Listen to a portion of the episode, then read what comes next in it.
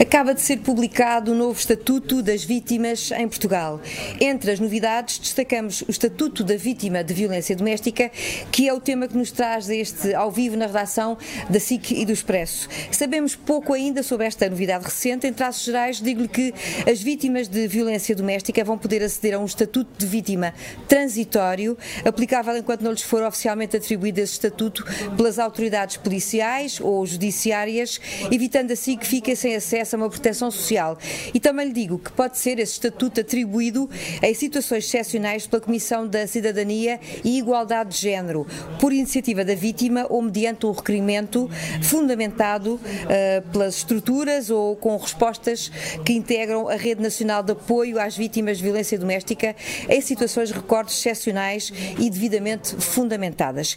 Independentemente destes novos dados, só para nossa referência, recordo que ainda esta terça-feira, a título de exemplo, digo-lhe que surgiram números a revelar que os casos aumentaram em muito, por exemplo, nos Açores, onde estes números eh, de casos mais recentes acompanham o desenvolvimento, em certa medida, também da pandemia de Covid.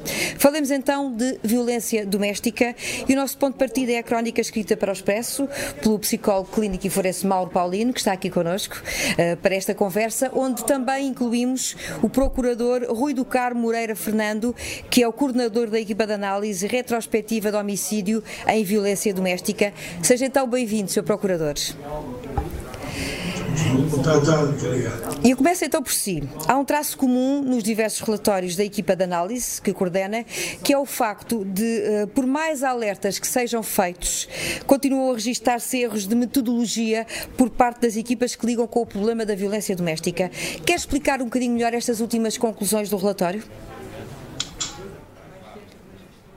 Pois, os nossos relatórios eh, têm procurado fazer uma análise eh, minuciosa dos casos de homicídio ou tentativa de homicídio que estão definitivamente decididos, que nos têm sido comunicados eh, pelos tribunais.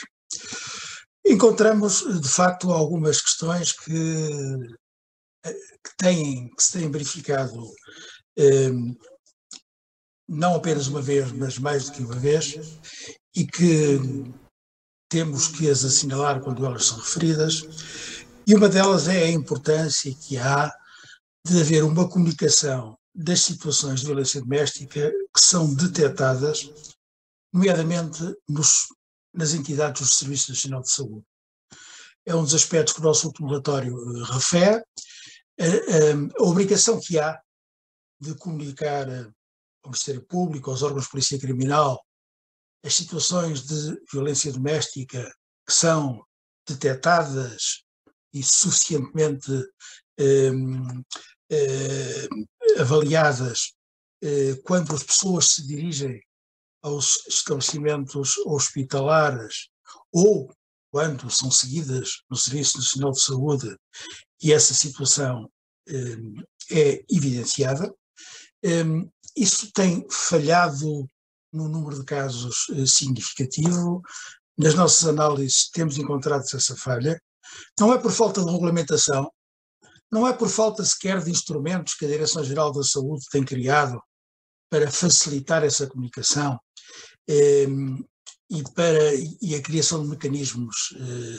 Eh, é a necessidade que há de os profissionais estarem despertos para essa obrigação e é importante também aquilo que nós neste relatório apelamos, que é a necessidade das estruturas da saúde se organizarem por forma a garantir que essa comunicação é feita da melhor forma, por forma a garantir a segurança das vítimas, a proteger os profissionais, a permitir que haja uma atuação rápida e eficaz por parte das entidades que devem atuar nessas circunstâncias. Agora, é, é fundamental que não ocorram situações como a que aconteceu neste relatório, em que um, a menção de que a vítima chega ao hospital uh, porque foi vítima de violência doméstica está expressa nos documentos clínicos e não é feita nenhuma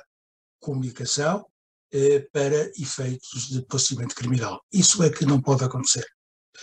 Por outro lado, é necessário também mirarmos depois toda a intervenção de investigação criminal e de ação de apoio às vítimas.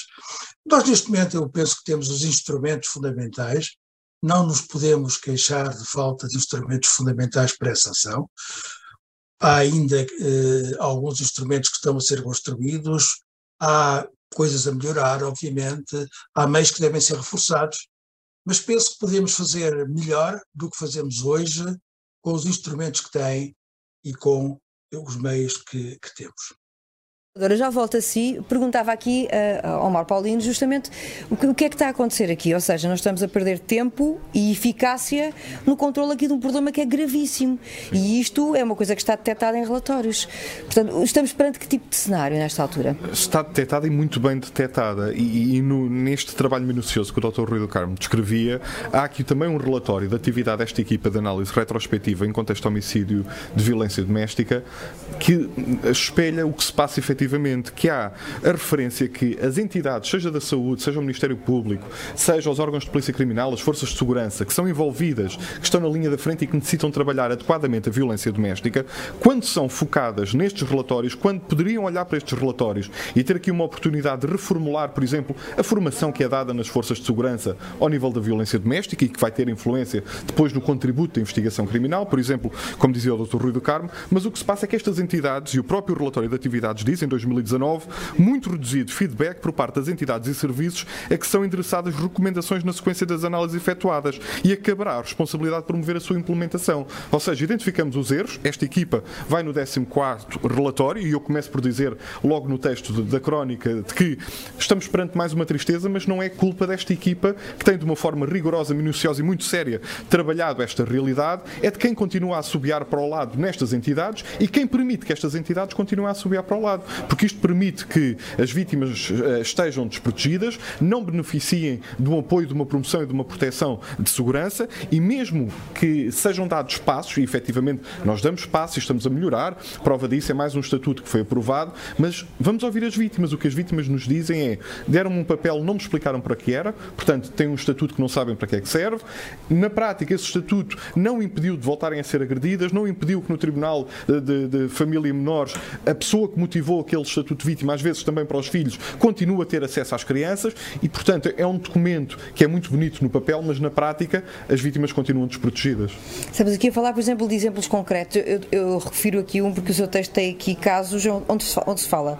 Eu lembro-me aqui de um exemplo onde se fala de 45 consultas Sim. antes de. Isto, isto antecedeu um, um homicídio, não é? Sim. Portanto, isto tem a ver com o relatório não deste ano, mas anterior, onde se refere o exemplo de uma pessoa que foi a 45 consultas, 24 delas no ano anterior ao homicídio, e, e as coisas não deixaram de acontecer porque e simplesmente ficaram fechadas num determinado núcleo, não é? Sim. E, eh, nós temos, por exemplo, este, esta problemática deste relatório em que especificamente está referida a violência doméstica e mesmo assim foi ignorada, não foi comunicada às autoridades. Nesse décimo relatório de 2020, como a Paula refere, 45 consultas, 24 das quais antes, no ano eh, anterior ao homicídio.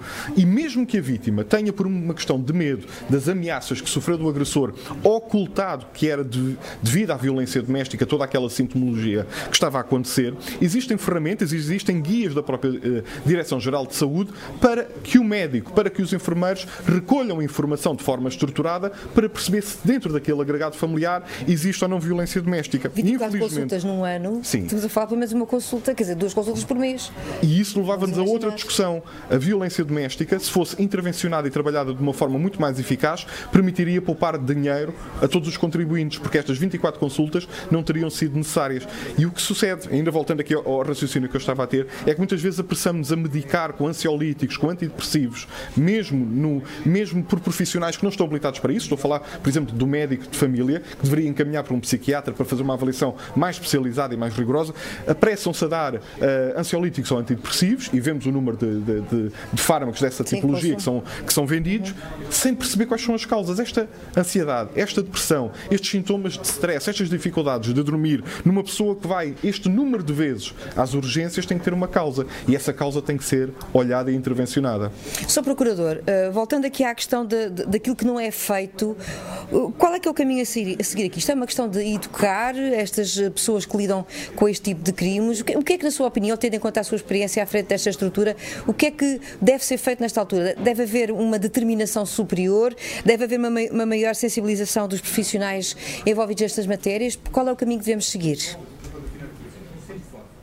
Relativamente à, à questão da, da comunicação às entidades, pois eu, eu, nós esperamos, e eu espero, e, e, a nossa recomendação vai nesse sentido, que as entidades responsáveis uh, organizem as coisas por forma a que esse cumprimento seja feito, por forma a que os profissionais que têm conhecimento destas situações tenham o, se sintam em condições e, e assumam a responsabilidade de efetuar essas comunicações.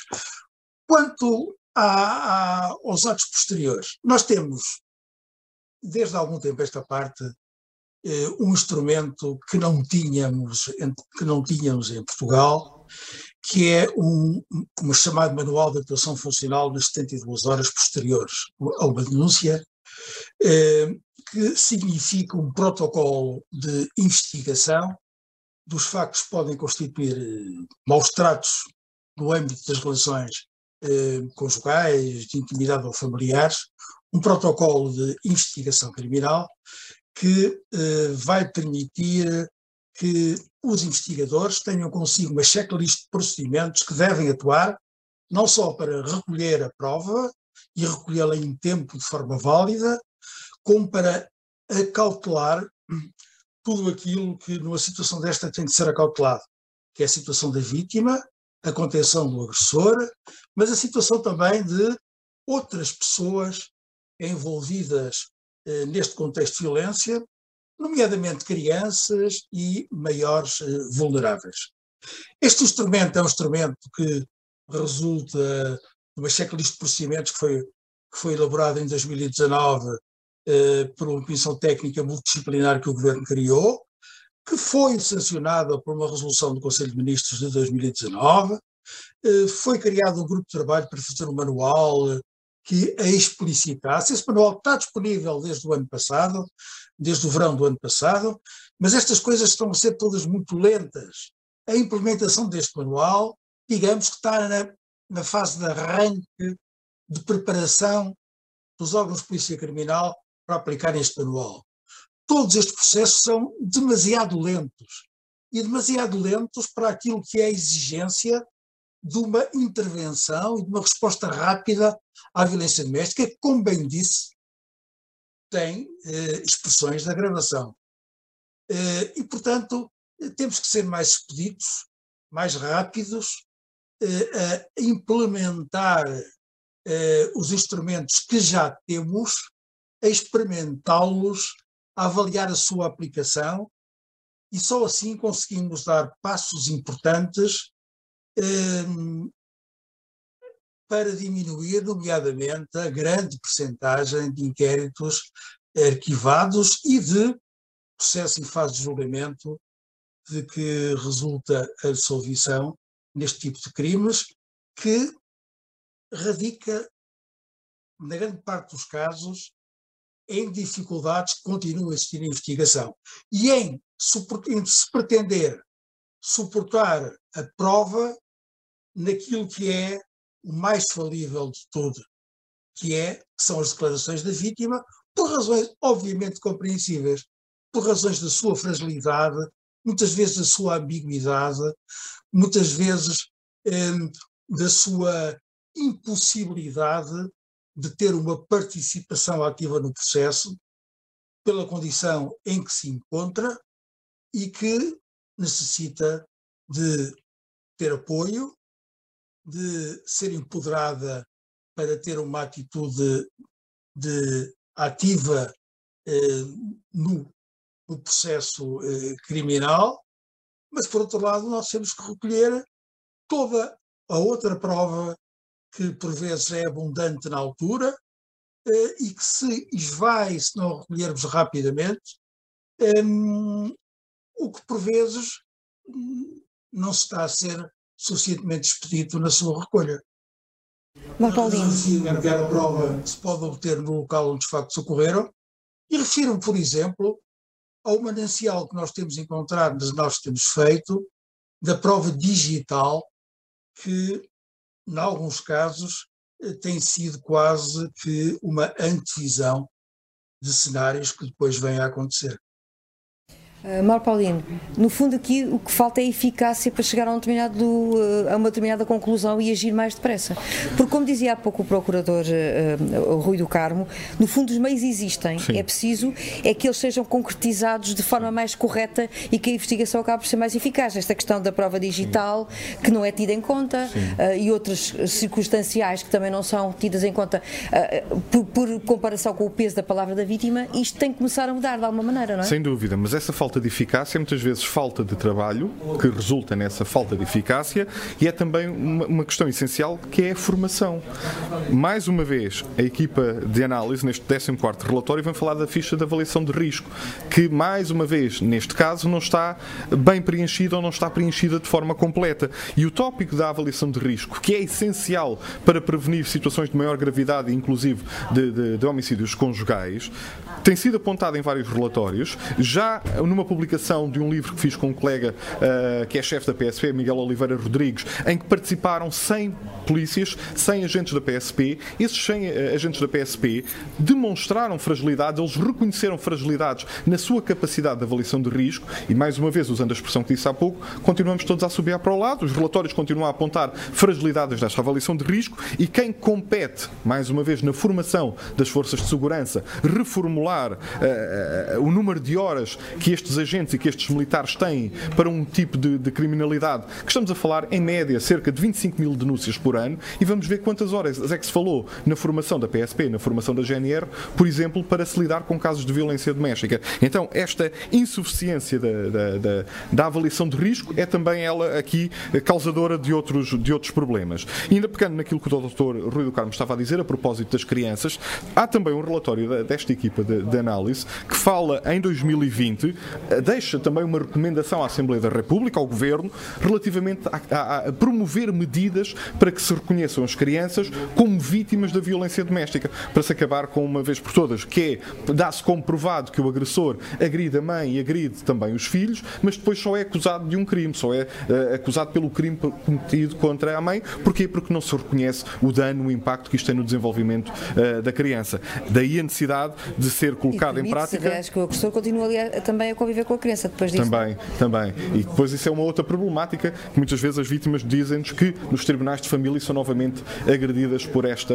por esta incapacidade do sistema de avaliar caso a caso o que se passa. Nós sabemos, e quando se trabalha de violência doméstica, volta e meia e bem, surge, e tem que ser também discutido e enfrentado, o tema das falsas denúncias e das falsas alegações. Mas elas só conseguem ser despistadas se forem trabalhadas e avaliadas caso a caso. Nós não podemos assumir à, partida que aquela é uma falsa alegação. Temos que, de uma forma estruturada, com estes mecanismos que se estão criados e que estão disponíveis, avaliar de uma forma rigorosa para evitar que depois as verdadeiras vítimas sejam novamente agredidas por um sistema que as devia proteger. Uh, Sr. Procurador, só para terminarmos, se tivesse que fazer uma recomendação agora, eu sei que tem feito muitas ao longo destes vossos relatórios, mas se tivesse de destacar uma para, para eventualmente mudarmos alguma coisa nesse sistema e para criarmos um cenário novo daqui para a frente, coisa que parece difícil, qual seria uh, a sua aposta como principal recomendação nesta matéria? As recomendações, eu tenho dificuldade em encontrar uma principal recomendação. Eu acho que é muito importante eh, prepararmos os, as várias entidades para aplicar os instrumentos que já temos. Eh, e é muito importante conseguirmos completar eh, o naipe de medidas que em agosto de 2019 foi decidido implementar. E refiro-me a duas que eu acho que, que são importantes e que estão ainda por concretizar.